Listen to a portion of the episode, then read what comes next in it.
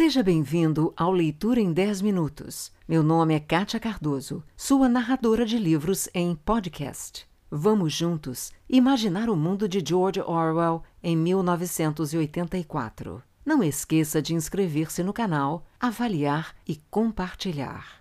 1984. Autor George Orwell. Parte 1, capítulo 3. Winston sonhava com sua mãe.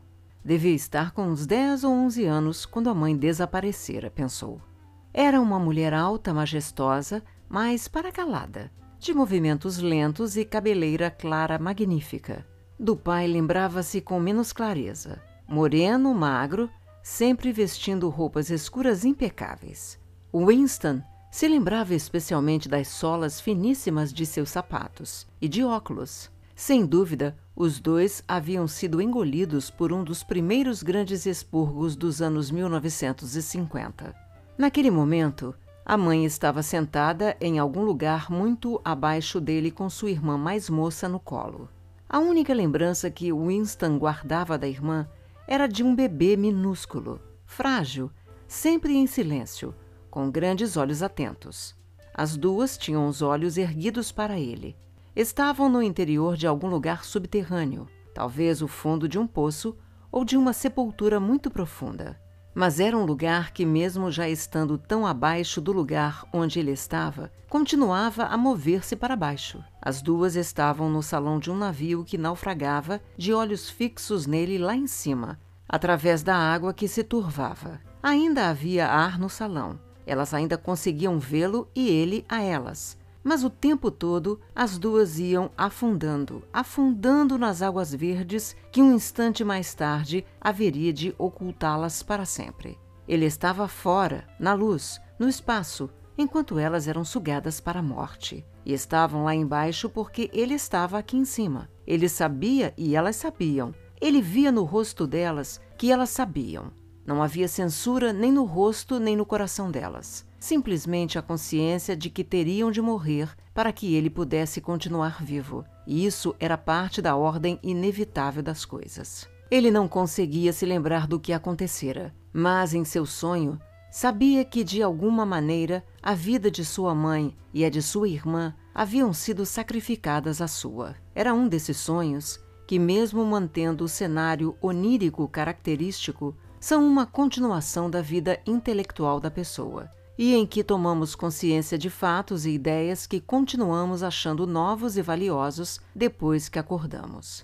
A questão que naquele momento atingiu Winston com um golpe foi o fato de que a morte de sua mãe, quase 30 anos antes, fora trágica e dolorosa de um modo que já não seria possível. Ele se dava conta de que a tragédia pertencia aos tempos de antigamente, aos tempos em que ainda havia privacidade, amor e amizade, e em que os membros de uma família se amparavam uns aos outros sem precisar saber por quê.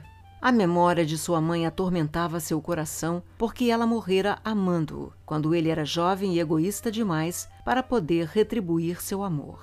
E porque, de alguma maneira, ele não se lembrava como ela se sacrificara a uma concepção de lealdade privada e inalterável. Eram coisas que ele percebia não poderiam acontecer agora.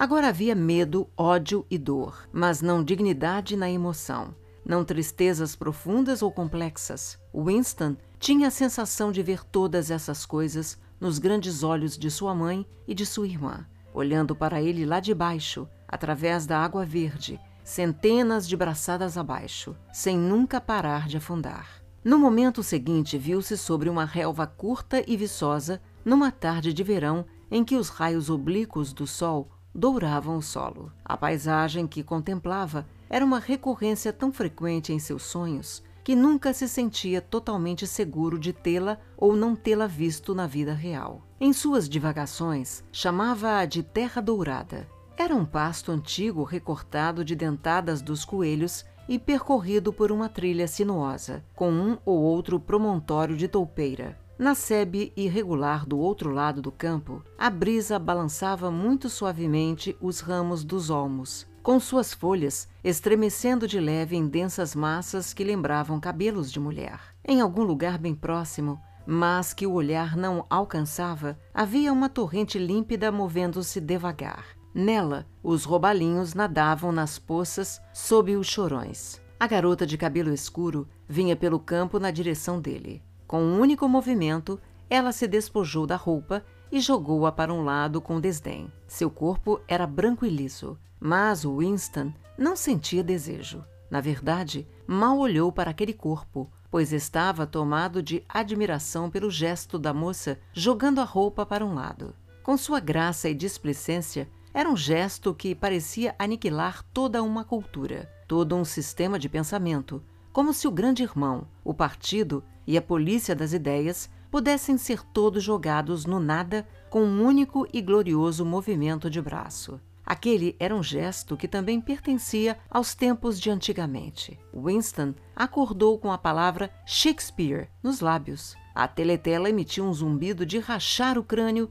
que se manteve no mesmo diapasão por 30 segundos. Com efeito, eram 7 e 15 da manhã, hora em que os funcionários dos escritórios precisam se levantar. Winston arrancou o próprio corpo da cama com dificuldade, nu, pois os membros do partido exterior recebiam somente 3 mil cupons de vestuário por ano e um pijama custava 600, e apanhou uma camiseta encardida e um short que estavam jogados sobre uma cadeira.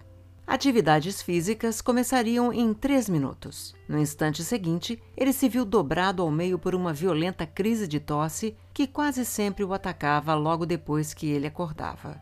A tosse esvaziara seus pulmões tão completamente que ele só conseguiu voltar a respirar depois que se deitou de costas e aspirou o ar profundamente algumas vezes. Tinha as veias dilatadas pelo esforço de tossir e a úlcera varicosa começara a comichar. Grupo de 30 a 40! Ganiu uma voz feminina de furar os tímpanos. Grupo de 30 a 40! Para seus lugares, por favor! 30 a 40! Winston ficou em posição de sentido diante da teletela, na qual a imagem de uma mulher bastante jovem, muito magra, mas musculosa, vestindo túnica e sapatos de ginástica, já ocupara seu lugar. Dobrando os braços, esticando os braços, berrou ela. Me acompanhem. Um, dois, três, quatro. Um, dois, três, quatro. Vamos lá, camaradas. Quero ver um pouco mais de energia. Um, dois, três, quatro. Um, dois, três, quatro. A dor do ataque de tosse não afastara por completo da cabeça de Winston a impressão deixada pelo sonho, e o movimento rítmico do exercício a recompôs em parte. Enquanto jogava mecanicamente os braços para frente e para trás, ostentando no rosto a expressão de prazer compenetrado, vista como correta para a execução das atividades físicas, ele se esforçava para recuar o pensamento para o período difuso de sua primeira infância. Era extraordinariamente difícil. Até o fim da década de 1950, nenhum problema. Daí em diante, tudo desbotava. Na ausência de todo e qualquer registro externo a que recorrer, até mesmo o contorno de sua própria vida perdia a nitidez a pessoa conseguia evocar os acontecimentos mais notáveis que muito provavelmente jamais haviam ocorrido. Lembrava-se de detalhes de incidentes sem conseguir recompor sua atmosfera, e havia longos períodos em branco aos quais não conseguia atribuir fato algum. Naquele tempo, tudo era diferente. Mesmo os nomes dos países e suas formas no mapa, tudo era diferente. A pista de pouso 1, por exemplo, na época, não era chamada assim. Na época, seu nome era Inglaterra ou Grã-Bretanha, embora Londres, disto ele estava seguro, sempre tivesse se chamado Londres. Winston não conseguia se lembrar de jeito nenhum de uma época em que seu país não estivesse em guerra. Mas era evidente que existira um intervalo bastante prolongado de paz durante sua infância porque uma de suas memórias mais antigas era de um ataque aéreo que aparentemente pegara todo mundo de surpresa. Talvez fosse na época em que Colchester fora atingida pela bomba atômica. Ele não se lembrava do ataque em si, mas lembrava-se da mão de seu pai apertando a sua enquanto os dois desciam, desciam, desciam correndo para chegar a algum lugar profundamente enterrado no chão. dando voltas e mais voltas numa escada em espiral que retinia debaixo de seus pés e que acabou cansando tanto as suas pernas que ele começou a choramingar e os dois foram forçados a parar para descansar. A mãe, com seu jeito lento e desconectado, vinha logo atrás deles. Trazia sua irmãzinha no colo, ou quem sabe fosse apenas uma trouxa de cobertores que ela carregava. Não sabia muito bem se a irmã já havia nascido àquela altura. Por fim, haviam chegado a um lugar barulhento, entupido de gente, que ele percebera ser uma estação de metrô. Havia pessoas sentadas sobre toda a superfície do piso de pedra e também pessoas comprimidas umas contra as outras, sentadas em beliches de metal, umas por cima das outras. Winston, sua mãe e seu pai arrumaram um lugar no chão, e perto deles havia um velho e uma velha sentados lado a lado num beliche. O velho vestia um terno escuro bem posto e tinha um cabelo muito branco coberto por um boné preto de pano. Seu rosto estava rubro e seus olhos azuis cheios de lágrimas. Cheirava a gin. Parecia que o gin exalava de sua pele como suor e seria possível imaginar que as lágrimas que lhe brotavam dos olhos fossem puro gin. Mas, embora estivesse um pouco bêbado, ele também sofria sob o peso de uma dor genuína e intolerável. À sua maneira infantil, Winston entendeu que alguma coisa terrível, alguma coisa que estava além do perdão e que jamais poderia ser remediada, acabara de suceder. Ao mesmo tempo, teve a impressão de que sabia que coisa era essa. Alguém que o velho amava, uma netinha, talvez, havia sido morta. O velho repetia a pequenos intervalos de tempo. A gente não devia ter confiado neles. Bem que eu falei, mãe, não foi? É nisso que dá confiar neles. Eu disse e repeti. A gente não devia ter confiado naqueles canalhas. Mas quem eram esses canalhas em quem eles não deviam ter confiado? Winston já não conseguia se lembrar. Desde mais ou menos aquela época, a guerra fora literalmente contínua, embora a rigor não tivesse sido o tempo todo a mesma guerra. Durante vários meses, em seus tempos de criança, houvera combates confusos nas ruas de Londres, e de alguns deles, Winston guardava uma lembrança nítida. Só que seria praticamente impossível reconstruir a história de todo aquele período, dizer quem lutava contra quem neste ou naquele dado momento, pois não havia registros escritos e os relatos orais jamais se referiam a algum quadro político diferente do vigente. Naquele momento, por exemplo, em 1984, se é que estavam em 1984, a Oceania estava em guerra com a Eurásia e era aliada da Lestásia. Nunca, em nenhuma declaração pública ou privada, era admitido que as três potências alguma vez tivessem se agrupado de modo diferente. Na verdade, como Winston sabia muito bem, há não mais de quatro anos, a Oceania estava em guerra com a Lestásia e em aliança com a Eurásia. Só que isso não passava de uma amostra de conhecimento furtivo que ele, por acaso, possuía, graças ao fato de sua memória não estar corretamente controlada. Em termos oficiais, a troca de aliados jamais acontecera. A Oceania estava em guerra com a Eurásia. Em consequência, a Oceania sempre estivera em guerra com a Eurásia. O inimigo do momento sempre representava o mal absoluto, com o resultado óbvio de que todo e qualquer acordo passado ou futuro com ele era impossível. O assustador refletiu Winston pela décima milésima vez enquanto forçava os ombros dolorosamente para trás. Com as mãos nos quadris, giravam o tronco da cintura para cima, um exercício considerado benéfico para os músculos das costas.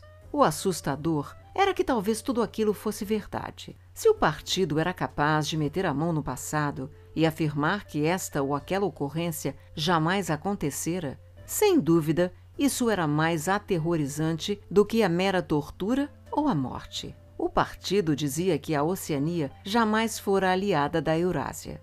Ele, Winston Smith, Sabia que a Oceania fora aliada da Eurásia não mais de quatro anos antes. Mas em que local existia esse conhecimento? Apenas em sua própria consciência, que de todo modo em breve seria aniquilada. E se todos os outros aceitassem a mentira imposta pelo partido, se todos os registros contassem a mesma história? A mentira tornava-se história e virava verdade. Quem controla o passado controla o futuro. Quem controla o presente, controla o passado. Rezava o lema do partido. E com tudo isso, o passado, mesmo com sua natureza alterável, jamais fora alterado. Tudo o que fosse verdade, agora fora verdade desde sempre, a vida toda.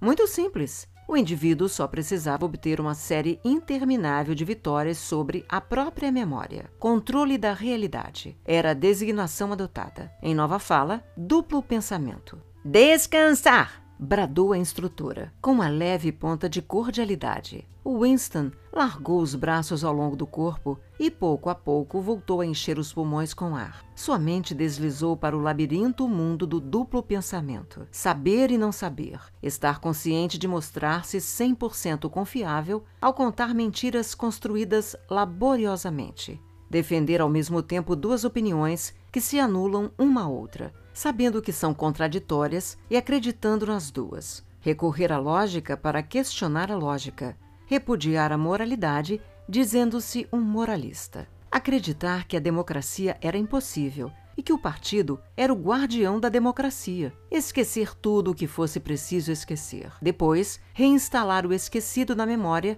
no momento em que ele se mostrasse necessário. Depois, esquecer tudo de novo sem o menor problema. E, acima de tudo, aplicar o mesmo processo ao processo em si. Esta é a última sutileza. Induzir conscientemente a inconsciência e depois, mais uma vez, tornar-se inconsciente do ato de hipnose realizado pouco antes. Inclusive, entender que o mundo em duplo pensamento envolvia o uso do duplo pensamento. A instrutora ordenava que ficassem novamente em posição de sentido. E agora vamos ver quais de nós são capazes de encostar a mão nos dedos dos pés, disse entusiasmada. Inclinem-se todos sem dobrar os joelhos, por favor, camaradas! Um, dois, um, dois! Winston abominava aquele exercício, que provocava dores agudas que iam de seus calcanhares às suas nádegas e que muitas vezes acabavam lhe provocando um novo ataque de tosse. A sensação semi-prazerosa abandonou suas meditações. O passado, refletiu ele, não fora simplesmente alterado. Na verdade, fora destruído. Pois como fazer para verificar o mais óbvio dos fatos, quando o único registro de sua veracidade estava em sua memória? Tentou se lembrar do ano em que ouvira a primeira menção ao grande irmão. Achava que devia ter sido em algum momento dos anos 1960, mas era impossível ter certeza. Nas histórias do partido, é evidente que o Grande Irmão aparecia como líder e o guardião da Revolução desde seus primeiríssimos dias. Seus feitos haviam sido recuados gradualmente no tempo até atingir o mundo fabuloso dos anos 1940 e 50, quando os capitalistas, com seus estranhos chapéus cilíndricos, ainda circulavam pelas ruas de Londres a bordo de grandes automóveis cintilantes ou em carruagens puxadas por cavalos e equipadas com laterais de vidro. Impossível saber o que era verdade e o que era mentira nessa fábula. Winston não conseguia se lembrar sequer da data em que o próprio partido passara a existir. Não lhe parecia que tivesse ouvido a palavra Solsim antes de 1960. Mas quem sabe na expressão utilizada pela velha fala, ou seja, socialismo inglês, ela um dia tivesse sido de uso corrente. Tudo se desmanchava em névoa. Às vezes, de fato, era possível apontar uma mentira específica. Não era verdade, por exemplo, que, como afirmavam os livros de história do partido, o partido tivesse inventado o avião. Winston se lembrava de que na sua mais tenra infância já existiam aviões. Só que era impossível provar o que quer que fosse. Nunca havia a menor prova de nada. Uma única vez em toda a sua vida, ele tivera nas mãos uma prova documental irrefutável da falsificação de um fato histórico. E naquela ocasião. Smith! berrou a voz rabugenta na teletela. 6079 Smith W. Isso mesmo, você. Incline-se mais, por favor. Você não está dando tudo o que pode. Não está se esforçando. Incline-se, por favor. Assim. Agora está melhor, camarada. Posição de descanso, todo pelotão. Olhem para mim. Um suor quente repentino brotara por todo o corpo de Winston. Seu rosto permanecia completamente inescrutável. Nunca demonstras de desânimo, nunca demonstras de ressentimento. Uma simples mostra no olhar podia ser sua perdição. Ficou observando enquanto a instrutora erguia os braços acima da cabeça e impossível dizer graciosamente, mas com notável exatidão e eficiência. Inclinou-se e encaixou a ponta dos dedos das mãos embaixo dos dedos dos pés. Assim, camaradas, é assim que eu quero que vocês façam o exercício. Olhem de novo como eu faço. Tenho 39 anos e pari quatro filhos. Agora olhem. Ela voltou a dobrar o corpo. Vocês podem ver que os meus joelhos não estão dobrados. Todos vocês são capazes de fazer isto. Basta querer. Acrescentou ao endireitar o corpo. Qualquer pessoa com menos de 45 anos é perfeitamente capaz de tocar os dedos dos pés. Nem todos têm o privilégio de lutar na linha de frente, mas pelo menos podemos nos manter em forma. Pensem em nossos rapazes no fronte de Malabar e nos marinheiros nas fortalezas flutuantes. Imaginem só o que eles têm de aguentar. Agora vamos tentar de novo. Assim está melhor, camarada, muito melhor. Acrescentou em tom estimulante quando Winston, numa arrancada violenta, conseguiu tocar os dedos dos pés sem dobrar os joelhos pela primeira vez em vários anos. Obrigada pelo seu tempo e por ter ficado comigo até agora. Se você gostou, inscreva-se no canal, avalie e compartilhe, pois isto incentiva o meu trabalho.